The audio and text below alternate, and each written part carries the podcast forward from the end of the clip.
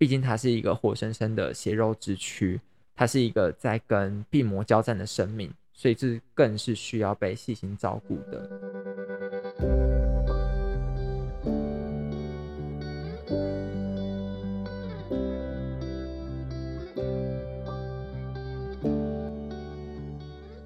Hello，大家好，欢迎来到艾米之音。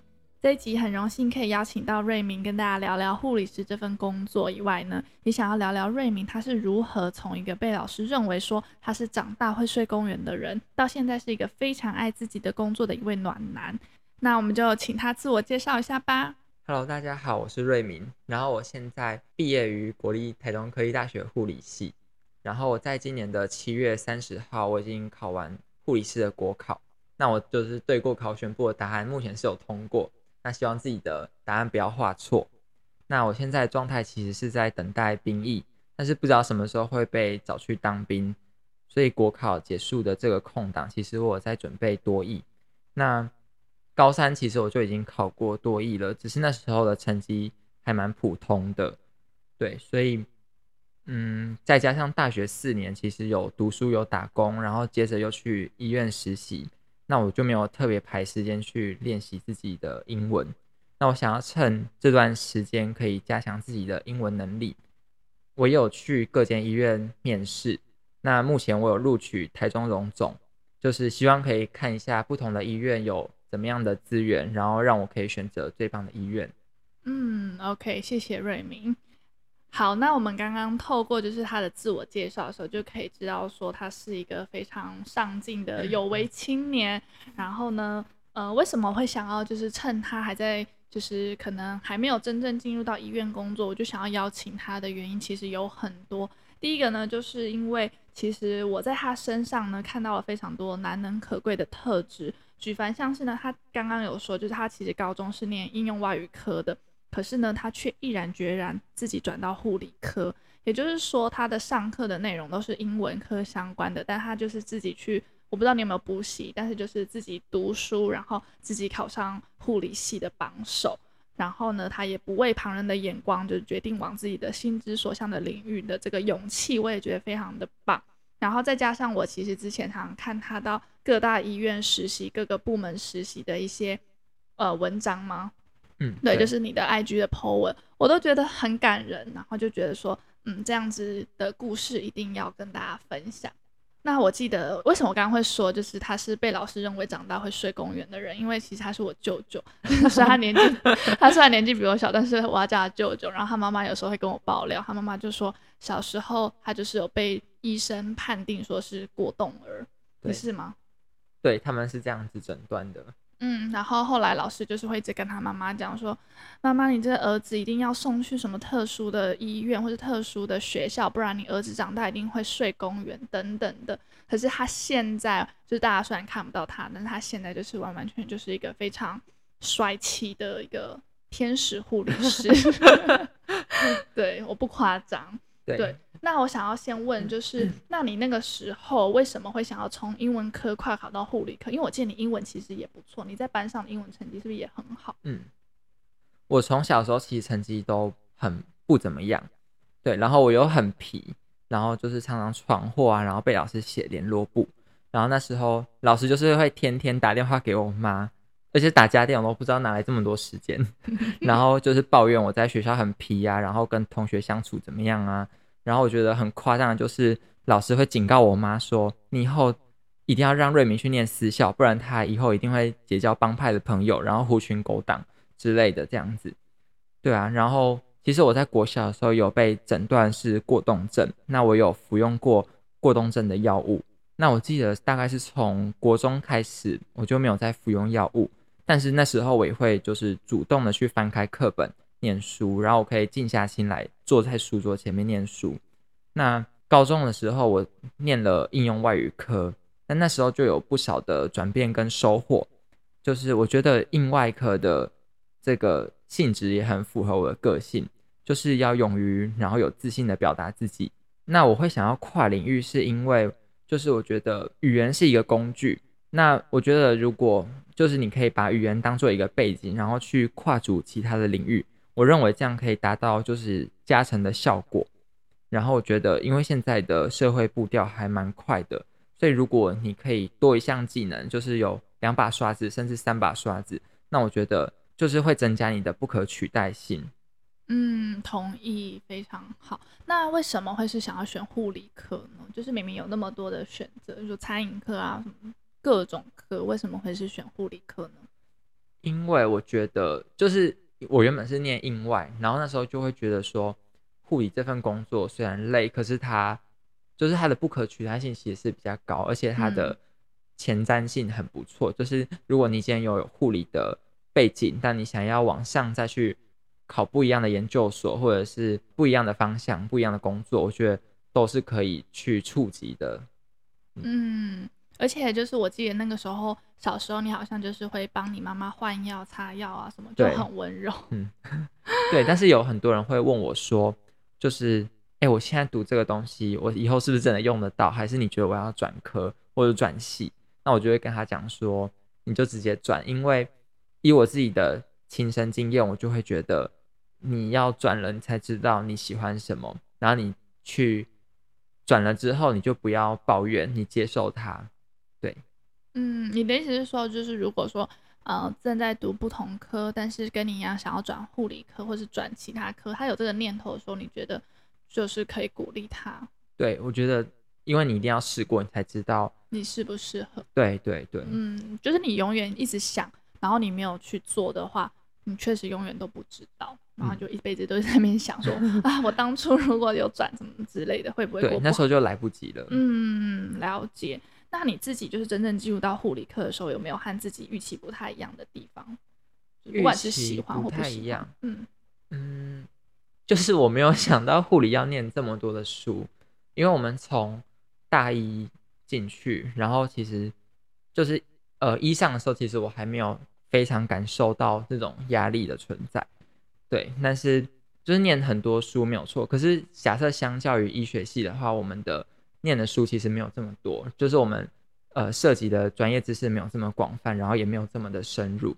但是在四年之中，你要扣掉最后一年在实习，然后你要把就是所有课程塞进来，然后你还要上大一大二那些就是国文、英文，然后你还有很多通识课程要修。对，但是我就觉得这样的时间其实很有限。对，因为你除了上就是国考会考的。书之外，其实还会有很多像是营养学啊，或者是生理，对对，那种东西其实国考不会考，可是它是属于必修课程。嗯，对。那在在有限的期间内，老师还要教导技术，那这样的话，老师上学理的部分其实就会非常的赶，然后老师上课就会一直飙课，他可能就是两节课就可以飙完好几个章节，然后就跟你说，哦，我什么时候什么要考试，对，然后。意思就是你要回家自己慢慢消化，嗯、然后好好准备考试。嗯，对啊，这样子。然后还有另外一个，我觉得就是我觉得想象有点不一样，是我觉得护理系的男生应该都跟我长得差不多，就是白白净，就是白白净净，然后可能气质上比较秀气。对，可是我发现很多护理系的男生其实是会健身，然后他们会练 muscle 的那一种，就让我觉得有点。哎、欸，好像跟我想象的不太一样。那他们最后都坚持下来吗？你说整个护理系的同学吗？就是你刚刚的意思是说，你原本以为来念护理系的男生可能都跟你一样，但是后来发现说，哎、嗯欸，其实进来有很多猛男啊之类的。对。那他们后来就是也都坚持下来。对，他们后来都还是有继续念，然后也很就是也是考国考，然后想未来是会继续。对对对。但是男生通常会比较去。像是急诊啊，急中症单位，嗯，那就比较少，男生就比较少去产科或者是儿科之类的，嗯、对啊。但是我有很多同学他，他呃一路走来，其实有些人是离开的，有些人选择转系，有些人甚至就是休学的都有。嗯、那有一些人是他，就是他跨领域，他又去念了药学，嗯，然后那个。同学我就觉得他非常的厉害，因为他原本在念护理的情况下，然后他又自己去就是准备转对转学考转学考试，然后读另外一个领域的书，嗯、所以我就觉得他非常的厉害。这样子、嗯，那是什么原因支撑你留下来？就是其实我觉得我已经没有退路了，对。但是我又觉得说，我今天所念的东西我都觉得很有兴趣，嗯、就是我真的可以对我的身体有帮助，让我可以了解啊，我们身体是怎么样子的一个生理状态。嗯，对，我觉得很有用。嗯，了解。那刚刚也有讲到，就是刻板印象的部分，就是可能大家都会觉得说，嗯，护士啊，可能大多数都是女生，然后就算是来念护理系的男生，可能都是比较阴柔啊，比较白白净净的。那你们有没有在就是这个过程当中饱受歧视啊，或者是有没有关于刻板印象的部分想要跟大家分享的？嗯，其实我自己本身没有遇到呃这个问题，但是我碰到的人就是、嗯、其实有人是有遇到的，嗯、呃。但是对我来讲，我大部分遇到的是称赞跟支持。然后我觉得优点的话，可能是因为我是生理男，就是我是生理男性，所以我的身高比较高，然后力气比较大。那假设今天要协助病人移位啊，或者是要搬氧气筒的话，那我就觉得我自己是一个比较有功能的人。嗯，对。但是呃，有一个点就是我不知道该算是优点还是缺点，就是我觉得。护理系的老师可能会觉得男生很稀有吧，所以就会觉得男生很爱玩啊之类的，比较皮，所以他上课就很爱点男生，然后很爱问男生问题，对，然后有事没事就老师也会叫我们学弟学弟学弟，然后就很想叫老师闭嘴，太好笑了吧？对，然后我自己呃，其实我在实习的时候，我有遇到，就是要帮女性的病患清洁导尿管的时候，他就会觉得说。可不可以让女实习生来做这件事情？嗯、那我就觉得说，哦，好吧，那就没有关系。其实心里面会觉得说，女生做跟我做有什么不一样？对，可是因为病人这样觉得，那我就觉得那就没有关系。嗯，对。然后像我在产科实习的时候，我自己就觉得我还蛮幸运的。什么是产科？产科哦，产科。对对对，Okay. 那个时候就是有产妇她产后要就是产褥期。她要进行评估，然后老师就带着我去病人旁边，就说：“呃，我们的实习生有男生有女生，那就是今天照顾你也是男生，那你是不是愿意让他照顾你？”那病人其实，呃，就是那个产妇，她后来也同意了。对，所以那时候我也有评估到，就是产妇她的子宫啊的那个复旧的情况跟软硬度，所以我就觉得还蛮开心的。但是有其他的。同学就被拒绝了，嗯，对，了解。所以我觉得真的是还心里会受伤吗？如果被拒绝的话，还是其实你们是可以理解的。嗯、呃，如果被拒绝，我自己是不会很难过，因为我觉得我以后不会走产科。哦，对，但是我会觉得说这是一个学习的机会，因为你有摸到，代表你真的有真的接触到，嗯、这个跟线上实习是完全不一样的。对，对，因为你终究你还是要走到临床，你还是要接触病人。嗯。了解，好，那我刚我之前就是有看过你的贴文，然后就是被那些贴文感动，就是他每到一个地方实习完，他都会在那个科那个单位，就是有一些 review，就是有点些 心得，然后我就会看了就觉得很感动。然后其中一篇贴文，你就说自己不怕血也不怕伤口，但是有些伤口确实非常的不堪入目，但是你不但不畏惧，甚至觉得说，如果连我都害怕，那病人怎么办？你这些想法是怎么来的？我觉得很伟大哎。就是，嗯，其实也是在实习的期间。那其实我遇到蛮多临终的病人，他躺在病床上，那其实他身上多多少少都会有伤口嘛。嗯。那其实每天都会有护理师或者是住院医师来帮他换药。对。可是因为这些人他的工作其实都非常繁忙，那他做事就是讲求快。嗯。可是你快的时候。你一个纱布这样给他立起来，你知道其实病人他都很痛，就是我就算 就是我在旁边，我不是病人，我都可以感受到他很痛。嗯，对。那我其实我就在思考，那怎么样的情况下我可以做得快，然后又轻柔，让病人不会这么的痛苦。对。那其实在，在呃实习的尾声的时候，我到中国医的血液肿瘤科实习，那单位上就有非常多的癌症病人。对。那呃。包括啊，很基本的就是，比如说病人他有乳癌，所以就会有乳房切除的手术，或者是口腔癌，他的嘴巴可能就是一个洞，嗯、而且对，那我觉得，呃，肿瘤伤口跟一般外科伤口最大的差别就是，肿瘤的伤口非常的臭，就是它会有点像呕吐的酸腐烂的那种味道，就是你会觉得很难闻。可是我今天只是这样跟他短暂的接触，我就觉得很难闻。那今天伤口是长在病人的身上，那他自己一定是更不舒服的。还有一个病人，他是长了一个肿瘤在他的下巴，就是大概像拳头这么大。对，那下巴这里吗？呃，就是在下颚这个地方，oh, 这样子。OK，对。然后，因为他有打化疗的关系，所以他就是身体一直非常的虚弱。然后他一打化疗，他就呕吐，而且他呕吐是可能因为是伴随胆汁的关系，所以都是绿色的。然后他自己身体就非常的虚弱。嗯，对。那我还是在会每天就是会有在固定的时间去帮他换药。嗯，对。那他的状况也不一定是清醒的。对，但是每次换完药的时候，我就会跟他讲说，好了，OK 咯。那如果有伤口有渗湿的话，你再跟我讲，就是伤口有湿掉的话，嗯嗯，对。然后他其实可能没办法讲话，就是肿瘤已经大到他没办法开口讲话了，对。但是他还是会挥手跟我致意，就是谢谢你的意思。嗯、然后当下我就觉得说，哇，我自己是何其的幸运，就是我可以在这边协助病人，然后让他更舒适。那其实上班虽然很累，就是你回家还有很多报告要做，然后你工时很长，你也不可能午休的时候也没有睡觉这种东西，对。然后其实到了中午我也会很想要去吃饭，但是我就会觉得说，毕竟它是一个活生生的血肉之躯，它是一个在跟病魔交战的生命，所以这更是需要被细心照顾的。好感人哦！我真的觉得称你为天使，真的一点都不为过哎。那你之前在实习，就是除了就是这个肿瘤血液科以外，嗯，还有什么其他科是让你比较记忆深刻的例子，可以跟大家分享吗？我觉得印象比较深刻的是我在草屯疗养院实习的那一段期间，呃，我是在急性病房实习，然后那个地方其实就是会有很多比较症状比较严重的病人，就是相较于护理呃精神科的护理之家，那。就是我觉得在那边的病人，他因为有药物控制的关系，所以他相对起来都还蛮温和。就是跟我们普罗大众所想象的精神病患其实不太一样。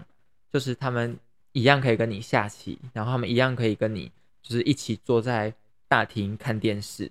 当然，有时候在跟病人聊天的时候，会觉得会就是你一跟他讲话，你就可以感受到他的症状，就是他的妄想啊，或者是他自己虚构出来的世界的。言谈是非常的明显的，对，但是有一些又有可能是真的，所以你就必须要在这些真真假假的内容，然后再跟病例去做比对，你就知道说，哎，哪些可能是他就是虚构出来的内容，这样子，对。那有时候如果遇到病人就是有暴力情况的话，我们就真的会看到他，我们会用约束带把他约束起来，然后就是我们会跟他沟通这样子，但是我就会觉得说，哎，颠覆我以前。就是不管是新闻媒体或者是影集之类的，所接受到这些就是精神病患的一些状况，对，我觉得算是一个很棒的体验。嗯，了解。哇，我觉得这样听下来，其实我觉得你们要学的东西真的不少于医学院要学的东西。没有，其实他们还是很多的，就是他们学了非常多，是就是我们。不会去接触的东西，像他们有修毒物学之类的，嗯、我就觉得说，哇，这到底是什么东西？嗯、对，哎、欸，那我蛮好奇，就是你在医院的这个，嗯，算是小社会里面呢、啊，嗯、医生对你们的态度普遍是尊重还是偏看不起的？我觉得都是偏尊重、欸，哎、嗯，我自己会这么觉得。就是我之前有听过一个，呃，一个学长跟我分享，他跟我说。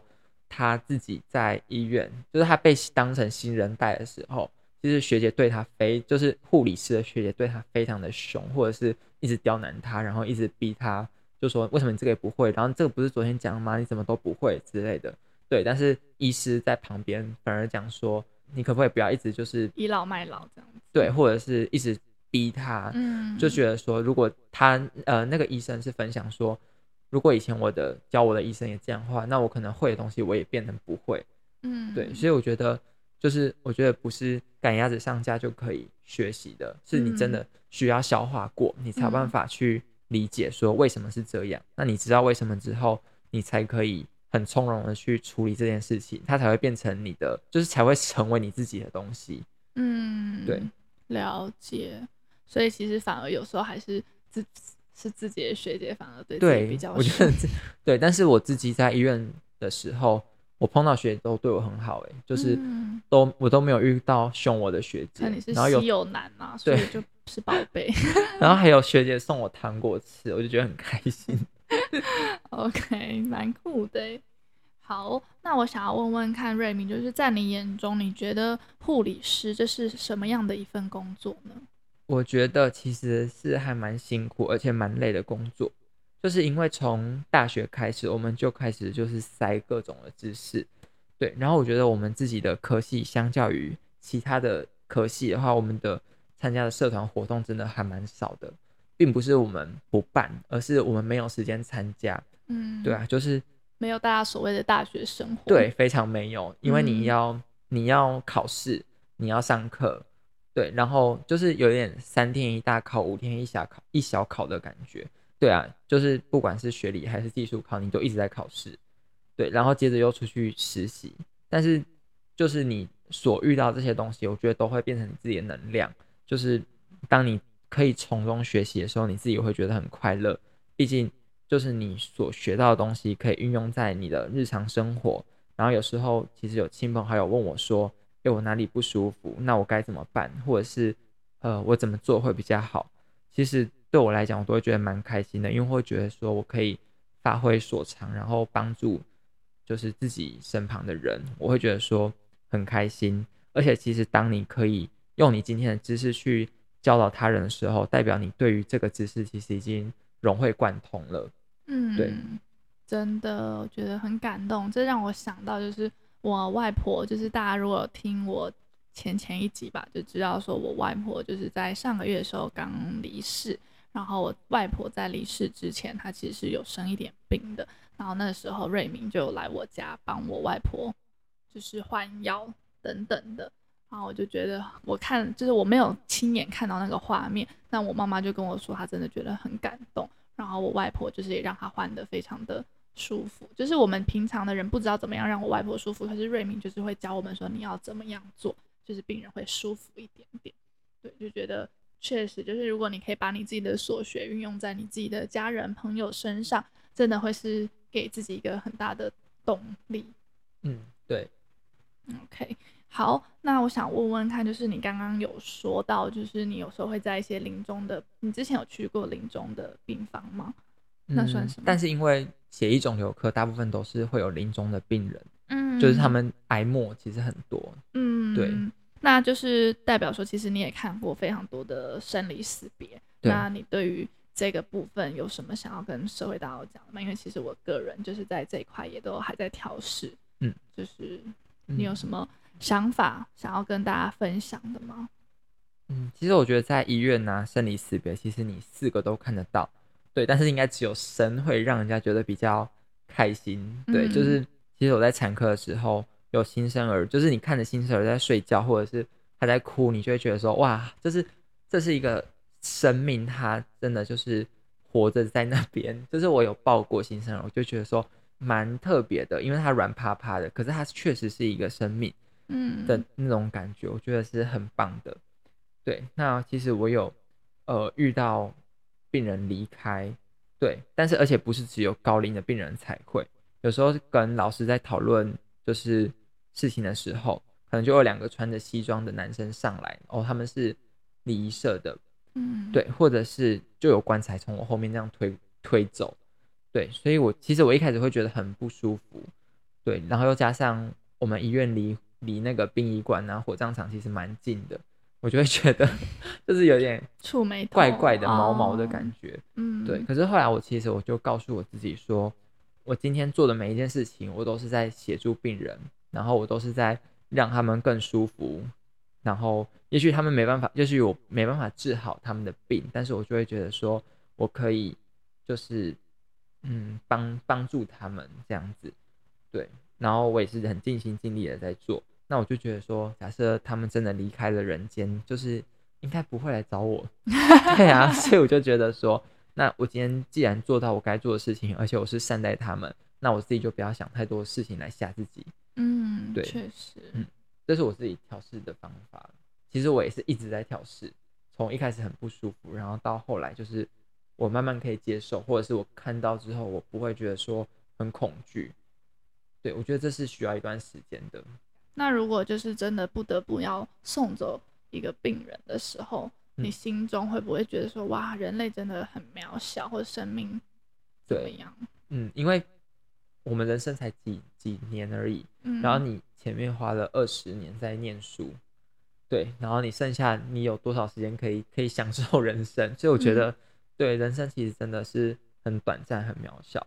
但我觉得，就是用这些有限的时间，然后你去做有意义的事情，让自己开心，我觉得是就是很重要的。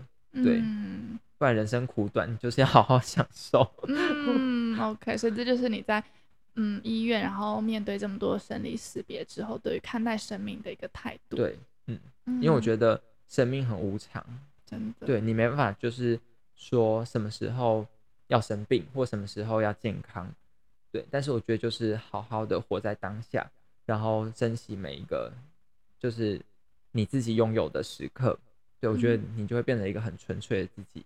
嗯，了解。哇，天啊，今天真的是非常的有收获。那最后呢，我们也要进入尾声了。你有没有什么想要呼吁给一般社会大众？就是可能我们对于护理师啊，或者是护理的工作有一些刻板印象，或者是。有没有什么想要宣导给一般社会大众的吗？嗯，就是我觉得，希望社会大众可以给予护理师多一点的尊重。对，其实你们叫小姐啊、阿迪啊，其实我们并不会觉得特别值得不开心。对，但是我会觉得说，呃，那个态度上，如果就是比如说你对医生就很客气，然后看到我们就 凶巴巴的，嗯，对，或者是一直抱怨自己的身体不舒服，可是。跟你说要配合医疗措施的时候，你又自己不愿意配合，你会觉得很麻烦，然后就会觉得说，哦，我在家里都怎么样怎么样，为什么我在这边就不可以怎么样怎么样？嗯，对，那这样子的话，我们自己我们也会觉得很困扰，嗯，对，因为我们的我们的目的是要让你更好，然后可以早日出院，而不是要把你拖在这边，对，嗯，对吧？或者是医生查房的时候都没有问题。然后医生一走之后，就 一堆问题都出来了。所以这种情况是常见的，就是好像还蛮常见的，就是、oh. 对啊，医生来的时候都是好好，我知道，我知道，这样对。可是医生一离开之后，才会开始讲说，哎、欸，那边我哪里不舒服？我昨天不是跟你讲吗？什么什么之类的。嗯、那你刚刚为什么不跟医生讲？的感觉。而且我觉得，其实一直会有人觉得说，护理师是不是服务业？但我觉得说，其实我我不这么认为，因为我觉得。医疗产业中的任何一个职位都不是服务业。假设你今天会去百货公司购物，你会感受到快乐，可是你不会想要到医院来住院，然后享受那个快乐。对啊，所以我觉得这两个其实是有差异的。嗯，嗯，你的意思是说，就有些人会觉得说，我去医院是被服务的，所以护理师们请好好照顾我。这样，嗯、有些人会有这样的想法吗？会。天哪！对啊，其实对蛮多的，但是我觉得说。呃，相对年轻的病人好像就比较不会有这种感觉，而且他们通常都会很客气，嗯，也许他们也会更关心自己的健康状况，嗯，对，对啊，那我觉得说，如果你有多一份的尊重的话，可以让医病关系更好，或者是护病关系更好，那我觉得其实对于双方来讲都是有利的。嗯，确实没错。嗯，好的，那我们就是节目也要总结了，你有没有什么想再补充的吗？嗯或是有没有鼓励，就是有兴趣的朋友加入这个护理师的团队，这个大家庭？嗯，我觉得要加入可以，可是你要有一定的热情，然后跟耐心，然后爱心，然后你要有责任感，因为这份工作其实蛮辛苦的。但是如果你可以有所收获的话，你会觉得很开心，甚至说你以后想要借着这份工作再往上跳，其实你的领域是很广阔的，并不是说。并不是说哦，护理师然后变成专科护理师就没有了。真的吗？因为我一直听常听人家讲说，护理师的生涯非常的，嗯，嗯，就是很容易看到天，就是最大就是护理长了。哦，但是我觉得你说生涯的话，是在于我觉得台湾的护理环境，我觉得薪水有点太低了，嗯、所以他留不住人，然后工作又这么多。嗯、那我曾经遇过一个学姐是，是她的班是。八点上班，然后四点下班，这是正常白班的时间。嗯，对。可是他可能七点就会到医院，早上七点。那到晚上七点的时候，他还在病房。哦，哦，对，所以他一天花了十二个小时在医院，嗯，但是他的薪水并没有加班费，对，然后我就觉得说这样其实蛮不公平的，嗯，对，但是因为我们是责任制，所以你越快做完的话，就是越早下班，嗯，对，那也许就是新人会遇到的问题，但是我觉得就是我们常常会讲说护理人力短缺，那是不是有什么方法可以解决这个问题，而不是觉得多考一次护理师执照的，就是一年原本是两次，好像在一百一十二年会变成三次，但其实我觉得多考一次并没有并没有办法增添什么，对，应该是好好的去改善护理环境，我觉得这才是根本的解决之道。嗯，那你觉得最根本的解决之道有哪些？嗯、你们的诉求有哪些？就是我觉得工时应该要调整一下，对，然后薪水高一点，薪水调，然后人力我觉得应该要调，就是不应该人病人少的时候人就直接砍掉。嗯，那如果有新进来的病人的话，那两个就是护理人力就会不够。嗯，对啊，所以我觉得有时候医院确实是。也算是商人吧，就是有点降本求利，对，省成本。但是相对来讲的话，就会对于护理人员，甚至就是底下的工作人员，都会非常的不公平。嗯，对，了解。那你刚刚有说到说，就是它其实是一个蛮有发展性的工作，你可以分享一些其他。因为我觉得有医疗背景的话，其实有一些人他会跨行去卖保险。哦，对，其实也是可以的，甚至是说长照的护理师。嗯，对，那你如果想要去。往上念，像我的老师，他就是原本是护理系，然后他后来去念了解剖，就是解剖大体的研究所。嗯，对，那他现在也是在当解剖学的教授。哦，对，我就会觉得说，其实有你们这个就是医学医疗的 background，真的其实不用觉得说我好像很容易就有就碰到天。其实你要转跨考其他的，对，其实只要你有兴趣，然后你愿意去。念书，嗯，对，其实都可以。但是其实很多人会到了临床之后，他就会觉得说，我好累哦，我不想再念书了。嗯，然后因为我现在就已经很累，所以会安于，我对，我觉得说我到现在很累，我就已经到了一个极限。但是其实只要你愿意，你都可以跨出去，然后再往上，其实都是可以的。对，嗯，我觉得后面这一段其实很受用于每一个行业。就是大家可能会觉得说，哦，某某行业它的前瞻性很少啊，等等的。可是其实就是还是看自己，对，就是其实山不转人转嘛，对，嗯、就是当你在你的职场上面遇到了一些瓶颈，可是你要相信你过去所累积的这些经验都会带给你很多的能量。那你只要愿意，嗯、那你就是去想想看，说有没有什么其他的道路可以转的。嗯，因为我觉得真的少一点抱怨，就是这些你所。付出的东西都会在未来的某一个时刻回馈给你自己。嗯，好感人哦。好，那我们今天这集就先到这边。那我们就再一次谢谢瑞明。嗯，那其实今天很谢谢，就是 Amy，对，就是很谢谢他可以让我有这个机会分享，因为我觉得其实一路走来真的不容易，但是就是趁着这个机会，我可以好好的去 review 一下自己过去的经历。然后可以跟大家分享，因为我相信，并不是每个人都一出生就是天才，然后他们一定也会有自己需要努力的时候，或者是需要去付出，然后有艰难的时候，会遇到瓶颈的时候。对，我觉得，呃，如果可以有这样子的一个机会，然后去跟大家分享，然后去帮助到别人，我其实也会觉得很开心。对啊，那今天特别谢谢，就是艾米之音的听众。对啊，就是很开心。太客气，太客气。对啊，其实为什么会想要创立这个频道，就是我觉得大家可能生活很忙，所以其实大家就会忽略了，其实每个人都是很有影响力的，每个人在这个社会上其实都是非常重要的。但是我们可能就是会常常被外界影响，然后常常去贬低自己。可是也希望说可以透过这样子的采访，让大家去 review。过去你的努力其实真的都没有白费，然后你的说不定你今天有一个听众就听完你的故事就觉得被 inspire 到了，你又在帮助了一个人，嗯，对，所以就是这是艾米之音的初衷，然后那我们就再次谢谢瑞明，谢谢你们，嗯，谢谢，OK，那艾米之音我们下集再见喽，拜拜，拜拜。